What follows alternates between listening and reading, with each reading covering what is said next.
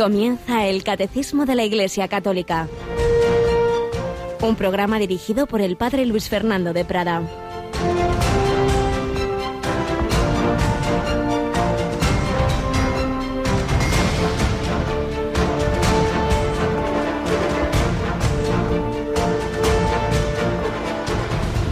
Jesús se levantó de madrugada, cuando todavía estaba muy oscuro. Se marchó a un lugar solitario y allí se puso a orar. Simón y sus compañeros fueron en su busca y al encontrarlo le dijeron, Todo el mundo te busca. Él les responde, Vámonos a otra parte, a las aldeas cercanas, para predicar también allí, que para eso he salido. Alabado sean Jesús, María y José, muy, muy buenos días mi querida familia de Radio María. Pues aquí estamos ya en esta ya segunda parte del mes de enero. La vida se nos va volando. Ya llevamos dos semanas de este año nuevo, 2019, un año 2019 en el que queremos mirar mucho al corazón de Cristo. Estamos en el centenario de la consagración de España a ese sagrado corazón y de la mano de la Virgen María en esta radio que cumple 20 años en España. Luego enseguida os lo recordamos. Pero fijémonos primero en esta expresión que acabamos de leer del Evangelio de hoy. Dice Jesús, vámonos a otros sitios a predicar también allí porque para eso he salido. Ha salido del Padre, ha venido del cielo a la tierra para, nos ha dicho por otro lado la primera lectura de la misa de hoy, la carta a los hebreos, que ha venido para participar de nuestra carne y sangre. El Hijo Eterno de Dios se ha hecho nuestro hermano, se ha hecho hombre, para aniquilar mediante la muerte al Señor de la muerte, es decir, al diablo, y liberar a cuantos, por miedo a la muerte, pasaban la vida entera como esclavos. ¿Qué quiere esto decir? El hombre, pues sus miedos en último término son miedo a la muerte. La muerte como tal y lo que anticipa la muerte, la enfermedad, la pobreza, persecución, cualquier tipo de sufrimientos, pero también ahí el demonio nos hace pensar que la muerte es dejar de disfrutar de esto, de lo otro, que la vida está en este placer, en este dinero, en esta relación, en... entonces nos presenta como vida lo que les presentó a los primeros hombres, eh, haciéndoles caer en el pecado original, y eso nos pasa una y otra vez por miedo a que yo pierda lo que me parece que es la vida, lo que es pasarlo bien, lo que es disfrutar, lo que es más vale pájaro en mano que ciento volando, por miedo a perder esa aparente vida. En realidad, pues caigo en la esclavitud, en esas esclavitudes del mundo de hoy, en esas tres P's, placer, poder, poseer, en esos ídolos que nos prometen mucho y al final nos llevan a la muerte. Pero el hombre está así, como esclavo esclavo por miedo a la muerte, es decir, por miedo a lo que parece, le parece que es perder el disfrute, que es perder esos placeres, ya que no existe, se piensa, en la auténtica felicidad, pues busquemos los placeres. Y claro, la Iglesia dice que esto no, que esto lo otro, es el gran engaño. Jesucristo nos da la verdadera libertad, la verdad os hace libres. El Señor Jesús quiere darnos no placercitos, sino la auténtica felicidad y la auténtica vida es justamente lo contrario de lo que nos presenta el mundo, lo que nos presenta Satanás. Cristo ha venido a liberarnos de ese engaño y a darnos la capacidad de romper esas esclavitudes y a no tener miedo a la muerte. Y por eso también hay en lo largo de la historia de la Iglesia millones y millones y millones de mártires que no han tenido miedo ni siquiera ya a ese momento final, a la muerte física, pero también el martirio del día a día de no tener miedo a renunciar a esto, renunciar al otro, porque sabemos que en realidad lo que parece muerte es la vida, porque Dios da mucho más, porque da el ciento por uno, porque no solo da la vida eterna, sino ya aquí la paz, la alegría, la felicidad, como tantas personas que nos escriben, que nos dan testimonio de cómo el Señor en sus vidas y con frecuencia también a través de esta radio, pues les hace descubrir lo que habían estado buscando años. Todo el mundo te busca, hemos oído en el Evangelio, pues todos buscamos la alegría profunda, la paz, la felicidad, y esa solo nos la da el Señor. Tenemos con nosotros a Yolanda Gómez. Buenos días, Yolanda. Muy buenos días, padre. Bueno, pues vamos a recordar a, los que todavía no se hayan enterado que estamos en un mes súper especial para Radio María, porque la semana que viene, me parece que es ya la semana que viene. Sí, Tenemos una tarta preparándola, ¿no? ahí, ahí, está, se está haciendo el jueves. Radio María cumplirá 20 añitos, si Dios quiere, y bueno, pues lo queremos celebrar pues con todas las personas que lo hacen posible el jueves de la semana que viene, por tanto, 24 de enero, día de San Francisco de Sales, patrono de los periodistas. El 24 de enero del 99 fueron las primeras emisiones de Radio María España desde la parroquia que tenemos aquí al ladito, Santa María de la Dehesa. Luego, pues ya se, trasladó a los locales actuales, al principio pues mínimos, poco a poco han ido ampliándose porque en 20 años han pasado muchas cosas que recordaremos con una programación especial, pero en primer lugar que agradeceremos a Dios porque ese día 24 de enero, obviamente, como todos los 24, pero este más que nunca, la Santa Misa la ofreceremos por tantas personas que han hecho posible esta radio. Y luego una programación especial durante todo ese día, aunque también tenemos que decir el día que convocaremos, esta vez no invitamos especialmente a venir, la verdad, porque va a haber un día mucho más así público, digamos, pero eso ya será a finales de abril, que ahí sí invitaremos a todos los oyentes y voluntarios a un gran encuentro. De momento, os invitamos a la oración, os invitamos a participar en esa programación y también a rezar al rosario y eh, con nosotros, ¿verdad, Yoli? Sí, a las 9 y 25, pues como hacemos también los sábados, invitaremos a los oyentes a participar pues rezando uno de los cinco misterios del Santo Rosario. Por supuesto, también habrá la posibilidad, y ya la hay, de enviar testimonios. Quien quiera decirnos, mandarnos un, testimonio escrito o grabado, como es como mucho medio minuto, puede hacerlo al, correo electrónico y al WhatsApp, si quieres lo recordamos, para que durante esta semana quien quiera ir enviando esas felicitaciones o esos testimonios de que hace Radio María en su vida, lo puede hacer, ¿verdad? Eso es, nos pueden escribir al correo testimonios arroba testimonios arroba radiomaria.es o si nos quieren enviar un audio pequeñito de unos 30 segundos contándonos, contando lo que para, eh, pues para ustedes es Radio María y lo que ha hecho en su vida, el WhatsApp de Radio María es el 668 594 383. Repito, 668 594 383. Más información ya iremos dando, pero también en nuestra página web ahí veréis pues en concreto lo que está previsto y también algún otro correo para enviar esas felicitaciones. Pues que nos ayudéis entre todos, como habéis hecho en la campaña de Navidad, con esa oración tan importante, muy importante. Hay temas que solo el Señor puede solucionar, no dejéis de encomendar.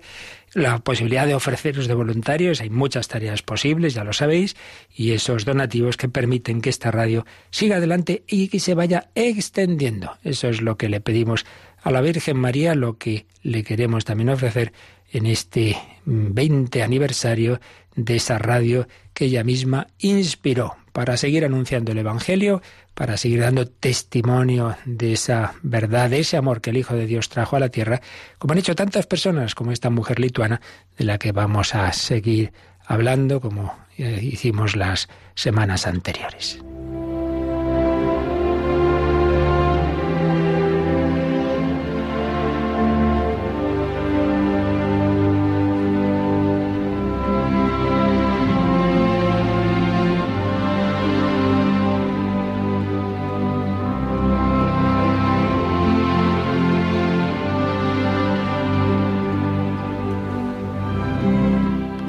Nicole Sadunaite, la Juana de Arco báltica. Habíamos estado hablando en días anteriores de cómo esta mujer lituana, bajo aquel terrible régimen comunista soviético a que fueron sometidas esas repúblicas bálticas y otras naciones entonces o juzgadas bajo el régimen de Stalin, pues como ella, mujer fuerte, pues a pesar de todas las limitaciones, de todas las discriminaciones por su fe católica, pues se arriesgó a colaborar en la redacción de aquella revista que contaba lo que realmente estaba ocurriendo en la Iglesia Católica, Crónica de la Iglesia Católica de Lituania. La encontraron escribiendo algunas páginas para esa revista, la detuvieron, la juzgaron y estábamos el último día recordando cómo fue, porque se consiguió sacar ese, esas palabras, ese alegato suyo final en el juicio, juicio evidentemente pues sin ningún tipo de justicia, pero en fin, así es la vida tantas veces, pero que le permitió a ella el dar testimonio. Fijaos las palabras eh, que dijo al acabar ese juicio en el que la condenaban. Este es el día más feliz de mi vida. Hoy he sido juzgada a causa de la crónica de la Iglesia Católica de Lituania que lucha contra la tiranía física y espiritual a la que mi pueblo se ve sometido. Esto significa que me han condenado por mi amor a los hombres y a la verdad.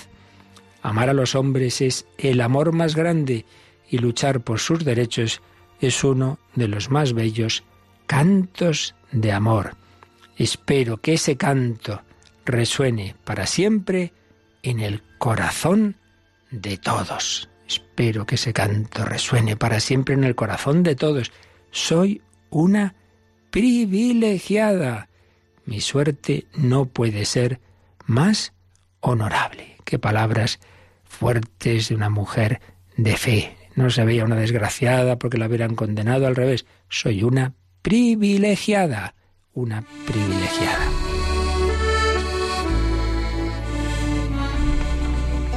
Seguía diciendo, mi suerte no puede ser más honorable. No solo he luchado por los derechos del hombre y la justicia, sino que he sido condenada por su causa. Mi condena será mi triunfo. Solo me arrepiento de una cosa, de no haber luchado lo suficiente por los demás. Desde luego, no tenía miedo a la muerte, no pasaba la vida como esclavo por miedo a la muerte que nos dice la carta a los hebreos. Partiré con la alegría de haber sido una esclava por la libertad de los hombres Estoy dispuesta a morir para que vivan los demás. En efecto, ningún miedo a la muerte.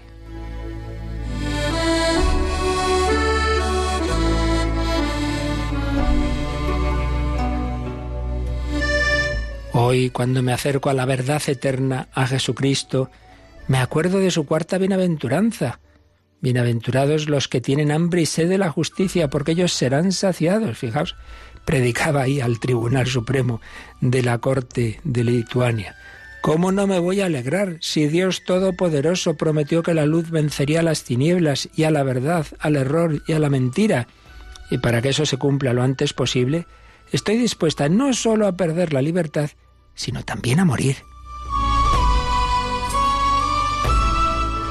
Recordemos las palabras del poeta Lermontov, y sin embargo esta es la voluntad de Dios. Que la sentencia de este juicio sea beneficiosa para todos. Con esa intención rezaré al Señor por todos vosotros durante todos los días de mi vida. El mártir cristiano no solo está dispuesto a dar la vida, sino que perdona. Les dijo a los que la estaban condenando que iba a rezar por ellos todos los días de su vida. Supongo que lo seguirá haciendo en sus años ya de ancianidad. Amémonos los unos a los otros y así seremos felices. Sigue la predicación ahora del amor fraterno. El único hombre desdichado es el que no ama. Ayer os quedasteis sorprendidos al verme tan feliz en un momento tan trágico.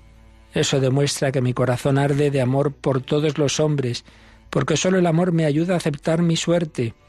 Efectivamente, debemos condenar el mal con todas nuestras fuerzas, pero también debemos amar a los que se equivocan. Y eso solo se aprende en la escuela de Jesucristo, que es nuestro camino, nuestra verdad y nuestra vida. Jesús, que tu reino venga a todos los corazones. Y añadía, me gustaría hacer una última petición al tribunal. Libertad a todos los presos y a todos aquellos que han sido encerrados en hospitales psiquiátricos por luchar a favor de los derechos del hombre y de la justicia de esa manera manifestaréis vuestra buena voluntad y todos viviremos con más armonía y amor. Así, vuestro hermoso lema, el hombre es un hermano para el hombre, se hará por fin realidad. Y así terminaba su defensa ante los jueces de la Corte Suprema de la República Socialista Soviética de Lituania, Nicole Sadonet el 17 de junio de 1975. Como respuesta a su llamamiento, la Corte la condenó a tres años de privación de libertad en un campo de concentración y otros tres años de relegación. Motivo de su condena, reproducir y difundir el periódico Crónica de la Iglesia Católica de Lituania. Nicole comentaría con humor, me condenaron a seis años de gulag, uno por página. En realidad había publicado un total de quince mil páginas. No quiero pensar en lo que habría sido de mí si la policía hubiera encontrado las otras quince mil. Qué maravilla como el Espíritu Santo, desde los primeros mártires, bueno, el primero que nos cuenta los hechos de los apóstoles, San Esteban, o aquellas mujeres eh, bajo el imperio romano, aquellos niños, aquellos, bueno, tantos y tantos mártires desde el principio hasta ahora, hasta nuestros días. El Espíritu Santo da fortaleza para no tener miedo a la muerte, para predicar a ese tribunal soviético el amor de Cristo, el amor verdadero al prójimo, el perdón, con esa fortaleza, con esa parresía, con ese coraje que nos da el Señor. Pues se lo pedimos al Espíritu Santo que también nos ayude a nosotros a no tener miedo, a dar testimonio de nuestra fe, como lo hizo esta mujer y tantas personas que hoy día pues sufren persecución por la fe. No tengáis miedo.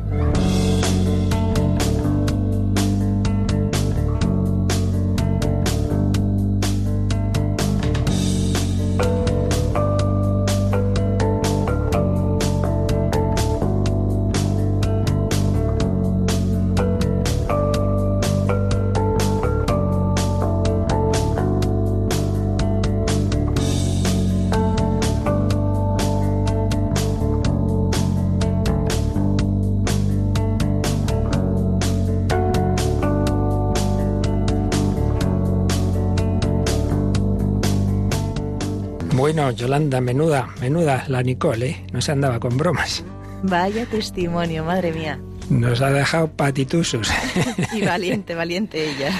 Pues vamos a pedir al Señor que también nosotros, aunque no estemos en una república como aquella terrible, pero en fin, también tenemos otro tipo de dificultades, que no nos achantemos, sino que apoyados en el Señor demos testimonio, un Señor que prolonga su presencia, su enseñanza, toda su lo que hizo en su vida terrena, lo sigue haciendo hoy día, lo prolonga a través de su cuerpo místico que es la Iglesia. Y de ello estamos hablando. Recordemos que estamos eh, explicando lo que nos enseña el catecismo de la Iglesia Católica sobre el credo y en la parte final del credo precisamente las obras del Espíritu Santo, en primer lugar, la Iglesia. Estamos viendo cómo la Iglesia tiene esos tres grandes grupos de fieles, la jerarquía, los laicos y la vida consagrada. Estamos en el primer grupo, la jerarquía. Estamos viendo cómo el Señor, lo que Él hizo, pues lo hace a través de estos grupos de fieles y concretamente una de las tareas de Cristo es Cristo como Maestro. La verdad, yo soy la verdad y la vida como maestro, la misión de enseñar. Él es el maestro que nos enseña.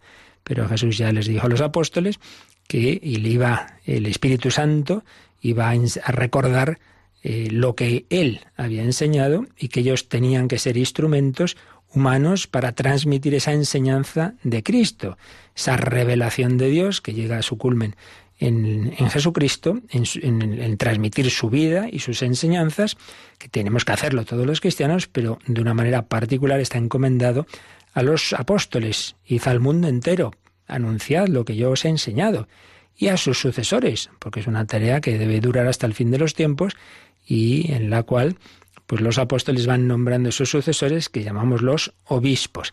Y particularmente Jesús le hace una promesa a Pedro. Tú eres Pedro, sobre esta piedra edificaré mi iglesia, lo que atares en la tierra quedará atado en el cielo, lo que desatares en la tierra quedará desatado en el cielo. Y el sucesor de Pedro es el Papa, como bien sabemos. Entonces estamos viendo que de las tres grandes misiones que están unidas, por supuesto, de la Iglesia y de su jerarquía, la misión de enseñar, de santificar a través de la gracia que se nos comunica en los sacramentos y de pastorear, dentro de esa primera misión, la misión de enseñar, pues es por donde hay que empezar. Nos había dicho el, número 888 que los obispos, con los presbíteros, sus colaboradores, tienen como primer deber anunciar a todos el Evangelio de Dios. Y en el 889 vimos que Cristo, que es la verdad, quiso conferir a su Iglesia una participación en su propia infalibilidad. Y es de lo que vamos a hablar hoy, a profundizar un poquito en qué es esto de la infalibilidad. Es decir, esa propiedad por la que uno no se equivoca. Bueno, solo Dios es infalible, quede claro. Ningún hombre es en sí mismo infalible. Todos los hombres, por nosotros mismos, al ser limitados, todos somos falibles, todos nos equivocamos. Por tanto, hay que entender esto bien. No estamos diciendo que nadie, ni tampoco ningún papa, en sí mismo sea infalible, de ninguna manera. Todas las personas humanas somos eso, limitadas y falibles. Pero estamos hablando de que en, en, tanto en cuanto un papa y, bueno y los obispos en comunión con él, como ahora ya iremos matizando en lo que es la, la explicación de la revelación de lo que el Señor nos enseñó de una manera eh, definitiva y con la suprema autoridad y dirigiéndose, pues eso, a la Iglesia universal, enseña algo eh, de, esa, de, esa, de ese campo, en, en ese caso es Jesucristo mismo el que ha comprometido su asistencia para que lo que se nos enseña sea lo que Él nos dijo. Entonces no es que esa persona en sí misma, repito, esa persona o personas, esos obispos reunidos en un concilio, etcétera, de repente sean como Dios, ¿eh? ¿no? Todos, humanamente todos somos limitados, repito, y falibles, pero simplemente es la garantía de esa, de que estamos recibiendo la enseñanza de Cristo. Y claro, Cristo obviamente es infalible, porque es Dios. Este es el tema. La infalibilidad es simplemente la, garantía de que nos llega el mensaje de Jesucristo. Y tenemos esa garantía porque Él lo ha prometido. Yo estaré con vosotros todos los días hasta el fin del mundo, y las puertas del infierno no prevalecerán, y el que a vosotros escucha, a mí me escucha. Por tanto, quede claro, la infalibilidad de la Iglesia no es absoluta, es relativa, es en tanto en cuanto da la voz a Dios, que es el que es en sí mismo infalible.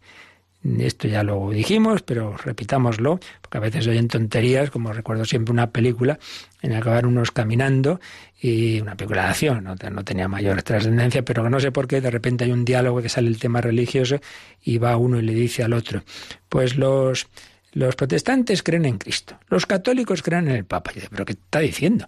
Como si nosotros sustituyéramos a Jesucristo por, el Papa, como si fuera nuestro Dios. No, hombre, no. Como llamaban en, en, Inglaterra los católicos, los papistas. No, no. Nosotros somos cristianos, creemos en Jesucristo, pero precisamente porque creemos en Jesucristo creemos todo lo que él ha dicho. Y una de las cosas que dijo es esa, tú eres Pedro, sobre esta piedra edificaré mi iglesia, las puertas del abismo no podrán contra ella, te daré las llaves del reino de los cielos, lo que atares en la tierra quedará todo en el cielo. Es decir, realmente eh, esa, esa actuación de la jerarquía de la iglesia es Cristo quien la garantiza. Lo que atares en la tierra quedará todo en el cielo, es decir, es Dios mismo el que está hablando en las condiciones que ahora vamos a recordar a través de esa jerarquía que él mismo ha establecido. Bien, pues recordado esto, vamos a, a ver más en concreto y dentro de que tampoco precisar esto a este último detalle nos llevaría meses, ¿no? Y tampoco esto es un, un curso de licenciatura teológica, pero bueno, lo esencial que un católico bien formado debe saber eh, sobre este tema lo tenemos en los números 800, bueno, el 890 ya nos había dicho que eh, Cristo ha dotado a los pastores con el carisma de infalibilidad en materia de fe y de costumbres, de fe y de moral, no en otras materias. Y, acababa diciendo, el ejercicio de este carisma puede revestir varias modalidades. Por tanto, carisma de la infalibilidad, que es que Dios mismo nos, nos promete su asistencia de, en determinadas condiciones, saber, vamos a estar tranquilos que eso no es cosa de los hombres, sino que recibimos la misma enseñanza de Cristo. Cristo ha dotado a los pastores con ese carisma de infalibilidad en el campo propio de la enseñanza de la revelación, fe y moral. Y a continuación nos va a decir eh, cómo, mm, digamos, en qué circunstancias o condiciones se ejercita este carisma de la enseñanza infalible. Y es lo que vamos a ver en los números 891 y 892. Así que, Yolanda, comenzamos por el primero, 891. El romano pontífice, cabeza del colegio episcopal, gozo de esta infalibilidad en virtud de su ministerio, cuando como pastor y maestro supremo de todos los fieles que confirma en la fe a sus hermanos, proclama por un acto definitivo la doctrina en cuestiones de fe y moral. La infalibilidad prometida a la Iglesia reside también en el cuerpo episcopal, cuando ejerce el magisterio supremo con el sucesor de Pedro, sobre todo en un concilio ecuménico. Cuando la Iglesia propone por medio de su Magisterio Supremo que algo se debe aceptar como revelado por Dios para ser creído y como enseñanza de Cristo, hay que aceptar sus definiciones con la obediencia de la fe. Esta infalibilidad abarca todo el depósito de la revelación divina. Bien, pues en este número un poquito largo, que está, eh, como en otras ocasiones, eh, lleno de referencias a otros documentos anteriores, concretamente al, por un lado, a, a, los dos concilios, los dos últimos concilios de la historia de la Iglesia. El concilio Vaticano I, que terminó en 1870, terminó abruptamente por la guerra que había entonces en Italia, y es donde se definió precisamente como dogma de fe la infalibilidad del Papa. Entonces se hace referencia al Vaticano I, pero se hace referencia también al Vaticano II, que pudo continuar lo que, como digo, allí se cortó porque luego se hubiera seguido hablando en el Vaticano I del Papa y de los obispos, de la colegialidad episcopal, fue en el Vaticano II, cuando un siglo después casi, pues se, se, se, habló de esa dimensión. Entonces hay varias citas de un par de documentos del Vaticano II, sobre todo, más importante, la primera constitución, la constitución Lumen Gentium, y concretamente el número 25, que luego cuando terminemos de, de leer estos, estos números, pues lo, veremos también a modo de, resumen. Pero también se hace una cita del documento sobre la palabra de Dios, sobre la Sagrada Escritura y la tradición, la Dei Verbum. Bueno, entonces, vamos a repasar un poquito lo que acabamos de leer, porque aquí está en síntesis lo, lo esencial. En primer lugar, fijaos que dice, el romano pontífice, cabeza del colegio episcopal, goza de esta infalibilidad. ¿De qué infalibilidad? La que Dios le ha concedido a su iglesia es decir, propiamente el depositario primero de ese carisma, de ese carisma, Dios da carismas, Dios da gracias a su iglesia. Entonces hay un carisma para enseñar en su nombre. Y ese carisma para enseñar en su nombre tiene, eh, como los diversos carismas, puede mm, comunicarse en, determinados grados y a determinadas personas. Entonces ese carisma también lo recibo yo.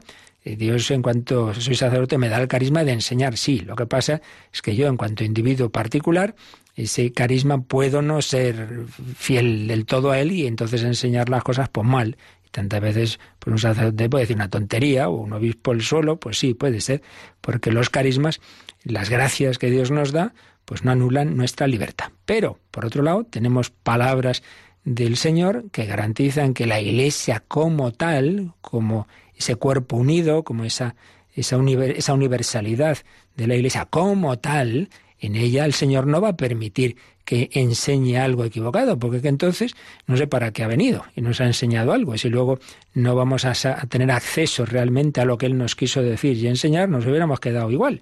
Cada uno interpreta lo que le parece, nadie sabe dónde está la verdad. No, no, no es eso lo que nos ha prometido el Señor. El que vosotros escucha a mí me escucha y particularmente cuando esas palabras que hemos repetido que le dice a Pedro, etc. Entonces, ese carisma que Dios ha dado, eh, la Iglesia universal como tal, mm, nos garantiza, nos garantiza el Señor que ahí está hablando Él.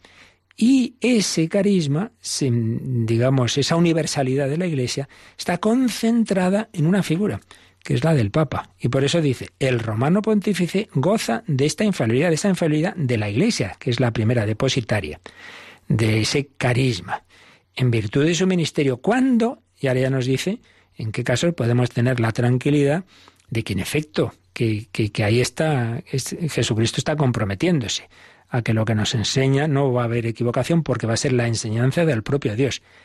Condiciones. Primero, que esto nos lo enseña el Papa como pastor y maestro supremo de todos los fieles que confirman la fe a sus hermanos. Recordad, esta palabra de confirmar en la fe aparece en uno de los tres principales textos del Evangelio que ya mencionábamos, que nos hablan de, del Papa. Cuando en la última cena Jesús le dice a Pedro que cuando ya se haya convertido, después de las negaciones, después confirma a tus hermanos. Entonces, primera condición es el Papa no en cuanto persona particular, que está hablando ahí con un grupito de personas o que está haciendo una entrevista, no, no, no. Como pastor y maestro supremo de todos los fieles.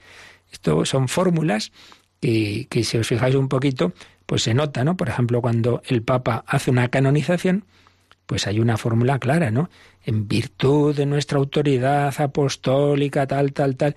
la Iglesia es muy fina en estas cosas. Una cosa es una catequesis, un discursito, y otra cosa es esos actos supremos, pastor y maestro supremo de todos los fieles. Entonces, la primera condición es eso, que no está hablando el Papa a un título particular, ni a un título, digamos, meramente una decisión, ni a un grupo pequeño de fieles, sino supremo de todos los fieles. Un acto universal, como es ese, por ejemplo, una canonización o una definición de un dogma de fe. Pastor y Maestro Supremo de todos los fieles que confirman la fe a sus hermanos, proclama por un acto definitivo, segunda condición. La primera, que actúa como papa, es decir, como pastor supremo de todos los fieles. Universalidad, autoridad. Segunda condición, un acto definitivo. Pues también esto aparece claro en la manera de hablar. Cuando una cosa se dice, bueno, pues exhortamos a esto, parece más prudente esto otro, no sé, bien, eso es una forma que dice, bien, pues es la autoridad, siempre tenemos que tener una, una actitud de humilde obediencia, pero también los propios mm, pastores saben cuando una cosa es segura, cuando es definitiva, cuando no está del todo clara. Para que tengamos la garantía de que ahí no hay error posible, tiene que ser un acto definitivo. Esto es un tema, es la última palabra. No, no, no hay más que hablar. Esto está claro que, ¿por qué? Pues porque está en la revelación. No porque se lo invente de repente un papa en el siglo no sé qué. No, no, no. Sino porque está enseñado por Cristo y ya tenemos la certeza después de, meditarlo, rezarlo y invocar al Espíritu Santo, de que en efecto esto es lo que el Señor nos ha querido enseñar. Acto definitivo. No, repito, pues una cosa que queda simplemente como una cosa como más segura o más prudente. Esto es lo que ha pasado en la historia de la Iglesia con verdades que, que se creían, pero todavía podía quedar alguna duda hasta que llega un momento que Papa dice, no, no, no, esto ya no hay duda, está claro que el Señor nos lo ha enseñado. Es lo que, lo que hace Pío IX, por ejemplo, con el dogma de la Inmaculada Concepción. Podía quedar alguna persona que todavía tenía alguna duda y entonces llega un momento y dice, no, no, no, esto no hay nada que dudar, ya es definitivo, seguro que esto es lo que el Señor nos ha enseñado. Un acto definitivo. Y tercera condición, proclama por un acto definitivo la doctrina en cuestiones de fe y de moral. Claro, papá no se, se pone a hablar, yo qué sé, de su opinión sobre no sé qué teoría científica, pues me parece estupendo, ¿verdad? Papás que saben mucho, por ejemplo, Benedicto XVI sabe de todo, y entonces hablaba de millones de cosas, pero él mismo tenía muy claro que cuando estaba dando su visión, su opinión de un tema de esto, pues bueno, que era eso una cosa como más particular. Aquí estamos hablando de a mí como fiel que me diga si tengo que creer esto, ¿no? Y si actuando de esta manera actúo bien y puedo llegar al cielo o actúo mal, si esto es pecado o no. Eso es lo importante, fe y moral.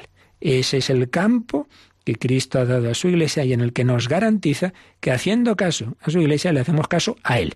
Esa es la infalibilidad. La infalibilidad, repetimos una vez más, no es que esta persona como tal sea infalible, nadie, ningún ser humano es infalible en sí mismo, sino simplemente es la garantía de que me está transmitiendo la enseñanza del que sí que es infalible. Bien, pues es el primer caso de infalibilidad cuando el Papa, dado que Cristo le ha dado esa capacidad de representar a la Iglesia Universal en cuanto pastor supremo de la misma, con un acto definitivo, y en materia de fe y de moral, me enseña algo, en ese caso, pues primer, primer caso claro de que, de que ahí no hay posible error, porque Cristo mismo me lo ha prometido. El que a vosotros escucha, a mí me escucha. Pues vamos a recordar ese momento en que Jesús, ya después de la resurrección con Pedro, que había sido débil, que había caído, y es que ese ministerio de Pedro no quiere decir que la persona humana en sí misma sea, santa, pues puede ser pecadora, y tantos papas lo ha sabido en la historia de la Iglesia. Pedro fue pecador, luego sería mártir. Pero Jesús, en ese diálogo tan bonito que nos cuenta el capítulo 21 de San Juan, eh, después de esas negaciones, le confirma en ese ministerio, pastorea mis ovejas. cuida de mis corderitos. Vamos a recordar ese diálogo en esta canción del Padre Gonzalo, aunque cantada por, por Ana eh, Moya y Alfonso. Simón, hijo de Juan.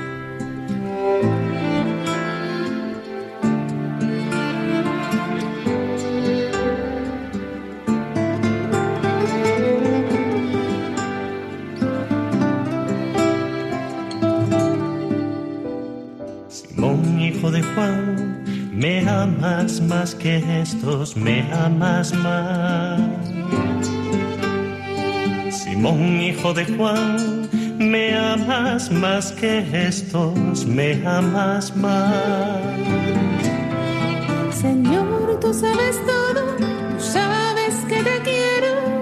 Señor, tú puedes todo en la tierra y el cielo. Simón, hijo de Juan si me amas, apacienta mis corderos. Simón, hijo de Juan, me quieres más que estos, me quieres más. Simón, hijo de Juan, me quieres más que estos, me quieres más. Señor, tú sabes todo, tú sabes que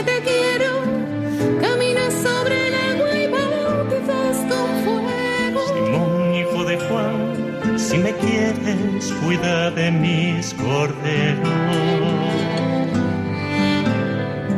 Simón, hijo de Juan, me amas más que estos, me amas más.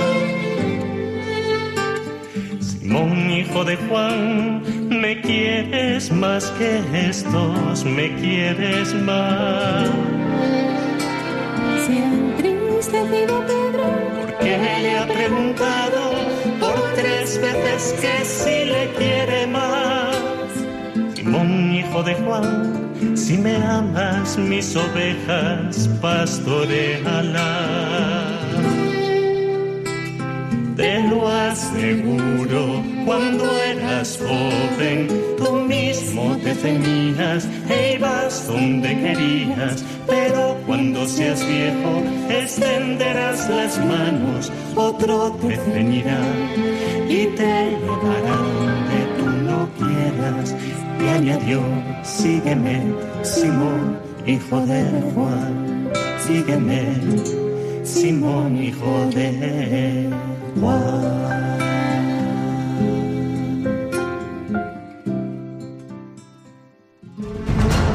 Descubre la fe de la Iglesia a través del Catecismo de 8 a 9 de la mañana en Radio María. Pastorea a mis ovejas, pastorea enseñando lo que Cristo nos ha enseñado, lo que nos ha revelado. Por tanto, carisma que Dios ha dado a su Iglesia, la infalibilidad de que cuando enseña y lo que Jesús nos ha revelado, pues eso, obviamente, si es lo que él ha revelado, ahí no hay error posible. Primer caso en que podemos tener esa tranquilidad, pues cuando el Papa, que es cabeza de esa Iglesia Universal, en cuanto tal, en cuanto supremo pastor que se dirige a la Iglesia Universal, proclama por un acto definitivo la doctrina en fe y costumbre. Segunda posibilidad, dice el número 891, la infalibilidad prometida a la Iglesia reside también en el cuerpo episcopal cuando ejerce el magisterio supremo con el sucesor de Pedro, sobre todo en un concilio ecuménico. Es decir, también Jesús ha dicho a todos los apóstoles, el que a vosotros escucha, a mí me escucha. Pero siempre debemos tener en cuenta esto, que estamos hablando de la Iglesia universal. Por tanto, un obispo particular obviamente es la cabeza de su diócesis, obviamente debemos tener esa actitud de fe y de humildad, pero no tiene, digamos, no, no ha prometido Cristo que ese carisma de la infalibilidad, un obispo en, en solo, digamos, siempre vaya a ser fiel a él. Puede, puede en esa enseñanza pues, pues tener error y así se ha visto en la historia de la iglesia un montonazo de veces, demasiadas. Es así. Entonces, cuando en cambio podemos tener la tranquilidad de, de, que lo que enseña es, es, conforme a lo que Jesucristo nos ha enseñado, pues volvemos a, a, la característica de la universalidad. Cuando es el conjunto de los obispos, siempre incluido eh, por supuesto, el Papa su cabeza. Entonces, si, si ya se entiende que es una cosa moral, no quiere decir todos y cada uno, sino la inmensa mayoría de, los obispos enseñaban, Pío XII consultó en su momento, si se enseñaba en sus diócesis la Asunción de María, prácticamente todos respondieron que sí. Entonces todos los obispos unidos al Papa están enseñando algo de, de la revelación como seguro, como definitivo, pues también estamos en lo mismo. Tenemos la tranquilidad de la infalibilidad. Es verdad que cuando es cada uno en su sitio, pues claro, no es tan fácil de tener esa de poder comprobar que, en efecto se da esa, esa, enseñanza común. Por eso dice el, el, texto que acabamos de leer, está tomado de Lumen Gentium, que esa infalibilidad reside en ese cuerpo episcopal unidos al Papa, dice sobre todo en un concilio ecuménico, claro, porque ahí es mucho más fácil de ver. Están todos juntos allí, votan diversos, los diversos documentos, entonces ahí se puede ver si en efecto este, ese, cuerpo episcopal eh, en, su, en su conjunto pues está enseñando algo siempre bajo el sucesor de Pedro. Por tanto, Primera posibilidad, el Papa solo en cuanto, pero en cuanto, no, no en cuanto persona individual, sino en cuanto cabeza de la Iglesia Universal. Y segunda posibilidad, los, el conjunto de los obispos con el Papa. Luego las otras dos condiciones siempre se tienen que dar. Que sea una enseñanza definitiva. Por ejemplo, el Vaticano II no pretendió en ninguno de los temas que tocó dar una definición definitiva. Era un concilio pastoral. En cambio, el Vaticano I, en algunas cosas, en otras no, en algunas cosas y sobre todo en, cuando habló del Papa y definió su infalibilidad, ahí sí pretendía ese, tenía ese carácter definitivo. Es recordar siempre estas tres condiciones. Universalidad, que sea un acto definitivo y que el campo de lo que se está hablando es el propio de la revelación, fe y moral. Y entonces la consecuencia mm, que saca el, el número 891 de estas dos posibilidades, sea cuando lo que enseña eh, la Iglesia sea a través del Papa o sea a través del, del colegio episcopal unido al Papa, dice, entonces, cuando la Iglesia propone por medio de su Magisterio Supremo, Magisterio Supremo, hemos dicho, es o el Papa solo o el, o el Papa con todos los obispos, por ejemplo, en un concilio ecuménico. Cuando la Iglesia propone, por medio de su Magisterio Supremo, que algo se debe aceptar como revelado por Dios para ser creído, ¿veis? Es una manera de decir, mira que esto no es una cosa que me parece a mí, que es, que es más prudente hoy día, no, no, no, no. Oye, que esto lo ha enseñado Dios, por lo tanto, tiene que ser creído. Eso es, eso es un dogma de fe. Cuando la Iglesia propone que algo se debe aceptar como revelado por Dios para ser creído y como enseñanza de Cristo, ¿cuál debe ser la actitud del fiel que, que realmente sea católico? Pues dice, hay que aceptar esas definiciones con la obediencia de la fe. Claro, y Cristo me dice una cosa, digo, bueno, pues está interesante, yo opino que, bueno, entonces usted, usted no es cristiano, usted es yo, yo ya no, ¿verdad? Es decir, usted es el que coge de, de que Jesús esto, del otro no sé qué, a mí esto me gusta, esto no, no, no, no. Si yo soy cristiano, todo lo que me dice Cristo lo acepto sin más. Entonces, si soy católico, quiere decir que yo creo que a través de la Iglesia me llega la enseñanza de Cristo. Si la Iglesia me dice esto es enseñanza de Cristo, que debe ser creído, pues ya está, si soy católico no hay más que dudar. Por tanto, debemos aceptar esas definiciones con la obediencia de la fe, no como que según a mí me parezca esta es la, cuestión y lo que nos define. No es que yo ponga a los hombres en lugar de Dios, no, no, no. Si yo a quien Dios le doy la obediencia de la fe es a Dios, pero precisamente porque me fío de Dios, me fío de Jesucristo, pues me fío de esa palabra que dice, quien a vosotros escucha, a mí me escucha. Y la última frase dice, esta infalibilidad abarca todo el depósito de la revelación divina. Es decir, todo lo que Dios nos ha enseñado y podemos sobre ello tener duda, ya sabéis que nos ha llegado a través de la Sagrada Escritura y de la tradición de la Iglesia, todo lo que está ahí, pues la Iglesia lo ha empezado a vivir y ya está, no, no, no, no hacía falta estar cada dos por tres definiendo cosas. Se, ha vivido con normalidad, pero normalmente cuando han surgido dudas o ha habido personas que han negado determinados puntos es cuando ha tenido que intervenir pues, los papas, los concilios, etcétera, para decir, no, no, no, ojo, que esto es así. Entonces, cualquier punto de la revelación, no algo, repito, que no tenga que ver con lo que Dios nos ha enseñado, eso que decía San, San Agustín, ¿verdad?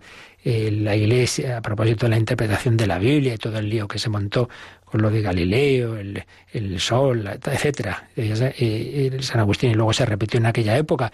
La, la, Biblia y en general la revelación nos enseña no cómo funciona el cielo, el cielo astronómico, sino cómo se va al cielo, al cielo teológico. Entonces, todo el depósito de la revelación divina pues puede y a veces es necesario que sea explicado y enseñado por la, por la Iglesia, por el, su magisterio, y en todo ese campo, pues cuando lo hace en esas tres condiciones que hemos dicho, dirigiéndose no a un grupo particular, sino a la Iglesia universal, eh, con un acto definitivo en ese campo de fe y de moral, pues ahí eh, tenemos la tranquilidad de que se cumplen las palabras de Cristo. Quien a vosotros escucha, a mí me escucha. Y por tanto no nos podemos equivocar. Y ese es el carisma de la infalibilidad. Bien, yo creo que esto es lo esencial. Ya digo que luego aquí podríamos matizar mucho, pues un tema que quien haya estudiado eh, que sabe pues esos campos que no, no, son propiamente de la revelación, pero están conexos con, con, con, ello, porque si uno, por ejemplo, piensa que no existe ninguna verdad definitiva, es un tema filosófico, si no existe ninguna verdad definitiva, tampoco es definitivo ningún dogma de fe, pues claro, evidentemente eso entraría también de rebote, digamos, en la infalibilidad, pero bueno, no vamos ahora a entrar ya en, en cuestiones teológicas complicadas, lo esencial que nos hace falta para funcionar, digamos, como, como fieles católicos, es lo que nos ha enseñado este número 891. Pero el 892 va a seguir explicándolo un poquito más. Así que vamos a leerlo también, Yolanda. 892. La asistencia divina es también concedida a los sucesores de los apóstoles cuando enseñan en comunión con el sucesor de Pedro y de una manera particular al obispo de Roma, pastor de toda la Iglesia, aunque sin llegar a una definición infalible y sin pronunciarse de una manera definitiva, proponen, en el ejercicio del magisterio ordinario, una enseñanza que conduce a una mejor inteligencia de la revelación en materia de fe y de costumbres. A esta enseñanza ordinaria, los fieles deben adherirse con espíritu de obediencia religiosa que, aunque distinto del asentimiento de la fe, es una prolongación de él. Bien, pues si os fijáis en este número, ¿qué se nos está diciendo? Pues eh, después de haber hablado del caso más claro, ¿no? Cuando se dan todas esas condiciones en plenitud y que por tanto eh, se enseña algo como, como de fe y, y, ahí tenemos esa tranquilidad, esa, esa certeza de que el Señor garantiza que ahí no hay error posible, la infalibilidad, pero ahora se nos habla de cuando, bueno, lo más habitual, de cuando el Papa o los obispos enseñan y transmiten la enseñanza de Cristo, pero no, evidentemente no están todos los días haciendo, definiendo acto, eh, perdón, dogmas de fe, enseñando a la Iglesia universal y con ese carácter definitivo. Entonces, ¿qué pasa? Que en todos los demás casos, como no es infalible, pues ya me da igual lo que digan. Hombre, no, porque debe haber una actitud, o sea, lo que el, Señor nos ha hablado en general es de, de, ha establecido su Iglesia de esa manera, de esa manera que es, que es jerárquica, que es esa, esa manera de actuar de Dios a través de las mediaciones, la obediencia, la obediencia que no solo debe ser exterior, sino interior, es decir, de entrada, la actitud, la actitud del, fiel cristiano, del fiel católico, es, es de obediencia. Obediencia viene de audiencia, de escuchar. Cuando uno se cree muy listo, pues no escucha, siempre se cree que él sabe más que nadie, ¿verdad? Y ahí entra la, la soberbia. La persona humilde, en cambio, pues escucha y aprende de todos. Bueno, pues si eso vale en general, pues muchísimo más cuando estoy escuchando a aquellos que son sucesores de los apóstoles a los que Cristo ha dado precisamente esta misión de pastorear a su iglesia. Entonces, de entrada, como nos enseña San Ignacio de Loyola, y fue lo primerísimo que vimos, de las primeras cosas que tratamos cuando empezó un servidor explicar el catecismo, pues aquellas reglas con las que terminan los ejercicios espirituales de San Ignacio, reglas para sentir en la iglesia. Cuando San Ignacio de Loyola pues nos habla eso de que la actitud del fiel cristiano debe ser siempre de, sentir dentro de la iglesia, de no creerse más listo que sus pastores, que el Papa, que los obispos, aunque no estén enseñando cosas definitivas y no sean de fe. Pero lo que han dicho muchas personas en la historia, no, bueno, prefiero equivocarme con la iglesia, con el Papa, etcétera, que, que acertar yo con desde mi autosuficiencia. Entonces, de entrada, la actitud debe ser de, obediencia a los obispos, al, Papa, etcétera, aunque no se den esas tres condiciones y por tanto en ese caso esa obediencia anterior, claro, no la hago como un acto de fe eh, absolutamente cierto, como sí que se debe hacer en un dogma, porque ahí se da la infalibilidad, no, aunque no se dé esa infalibilidad, pero bueno, aún así eh, no deja de ser ese representante de Cristo. Puede que en este caso ese carisma que ha recibido la infalibilidad pues no lo esté viviendo del todo bien y a lo mejor esto no es exactamente así, pero el Señor también quiere que obedezcamos a nuestros padres, aunque el, hijo debe hacer a sus padres aunque se puedan equivocar. Es decir, que esto no hay que olvidarlo, que debe haber una actitud interior de obediencia. Pero bueno, mejor esto mañana lo explicamos con un poquito más de calma, leemos cómo lo explica el, el Vaticano II en la Lumen Gentium, donde vienen algunas indicaciones muy, muy interesantes para, para explicar un poco más, y matizar cómo debe ser esa actitud interna. Pero bueno, nos quedamos con esto. Primero, solo Dios es infalible. Segundo, en cuanto que Cristo vive y enseña en la Iglesia, da a la Iglesia universal esa infalibilidad no porque los seres humanos nunca, nosotros mismos en sí mismos somos infalibles, sino en tanto en cuanto estamos recibiendo la enseñanza del que sí que es infalible. Tercero, esa garantía la tenemos en esas, cuando se dan esas tres condiciones, bien sean por el Papa en cuanto pastor supremo de la Iglesia, bien con todos los obispos junto al Papa, eh, universalidad, acto definitivo y materia de fe y de costumbres. Y último punto que hemos visto es cuando no se dan esas condiciones, es verdad que entonces no hacemos un acto de fe eh, en algo absolutamente seguro e infalible, pero aún así debemos tener siempre esa actitud de, humildad y, de obediencia. Que esto ya digo, pues si Dios quiere lo, lo explicaremos un poquito más. Nos quedamos aquí dando gracias al Señor que no nos ha dejado solos que sigue su salvación. Jesús ha venido, sigue viniendo, sigue enseñándonos, sigue salvándonos de tantos errores. Le damos las gracias y pedimos al Señor que nos ayude a tener esa humildad y esa obediencia. Si tenéis ahora alguna cuestión, pues todavía tendríamos tiempo para responder por correo electrónico o por teléfono.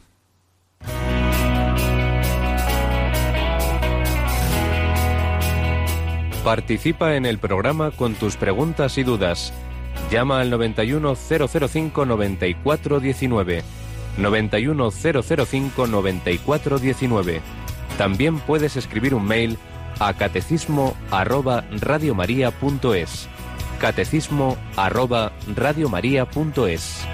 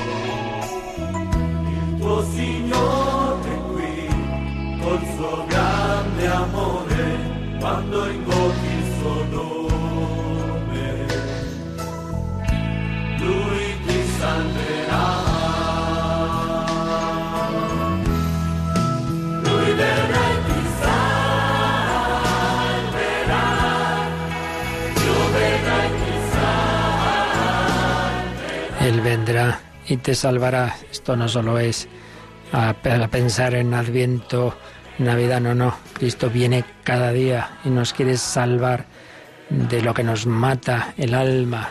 Nos quiere salvar también del error. Nos enseña.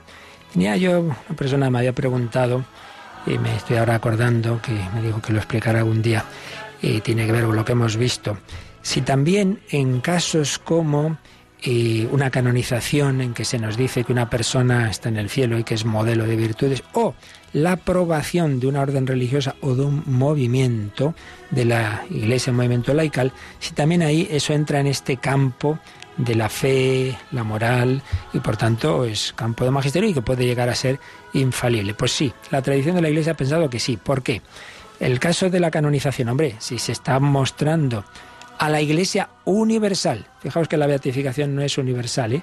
es, es, todavía particular. Se puede dar culto eh, a esta persona eh, de una manera, pues, como más en esta diócesis, en esta orden. Pero la canonización es a la Iglesia universal, primera condición. Y se está diciendo que seguro que sí, que está en el cielo. Y se está diciendo que es modelo, hombre. Si ahí se pudiera equivocar, el Papa pues nos estaría diciendo, poniendo un modelo de alguien que no sería bueno. Por lo tanto, la Iglesia ha pensado que es un acto infalible. Y luego, en la aprobación de órdenes religiosas y podemos decir por extensión también de movimientos, si es definitivo, eso siempre tiene que entrar ahí. También, ¿por qué? Porque se está diciendo que una persona que viva conforme a esas reglas, sean religiosas o sean, ya digo, de un determinado movimiento, etcétera, asociación, está diciendo que quien vive eso puede ser santo Hombre, si yo voy tan tranquilo a, una orden que vive se entiende conforme a esas reglas aprobadas de manera definitiva, porque siempre hay una primera fase provisional, vamos a ver, se permite, pero cuando ya se dice, sí, sí, esto ya está más que visto, probado, esto en sí mismo, esta regla en sí misma, luego en la vida real puede que eso no se cumpla como se debería, pero eso es otro tema. Pero cuando se dice esto es un camino de santidad, pues también y tenemos esa tranquilidad de que si esto nos lo dice la suprema autoridad de la Iglesia de manera definitiva, no va a engañarnos. Yo me meto aquí para ser santo y resulta que viviendo esto, pues al revés, me, me echo a perder. Hombre, pues entonces son, son casos conexos con todo lo que hemos visto antes, porque en definitiva lo que la Iglesia nos enseña es lo que nos lleva al cielo. Y si resulta que nos pone modelos equivocados o nos dice que este modo de vida es muy buena y no lo fuera, pues eso iría en contra de, todo el sentido de lo que Jesús nos ha dicho, ¿no? El que a vosotros escucha, a mí me escucha. Muy bien, cualquier duda, pues nos la podéis dejar en el correo electrónico para, para mañana. Pedimos al Señor su bendición. Hoy recuerdo que hoy miércoles a las 11 de la noche también un servidor estará aquí, un programa muy distinto en ese diálogo con la cultura contemporánea en la que estamos hablando de, del amor, del egoísmo, de la autoestima al hombre de hoy Dios, a las 11 de la noche 10 en Canarias. La bendición de Dios Todopoderoso, Padre, Hijo y Espíritu Santo, descienda sobre vosotros. Alabado sea Jesucristo.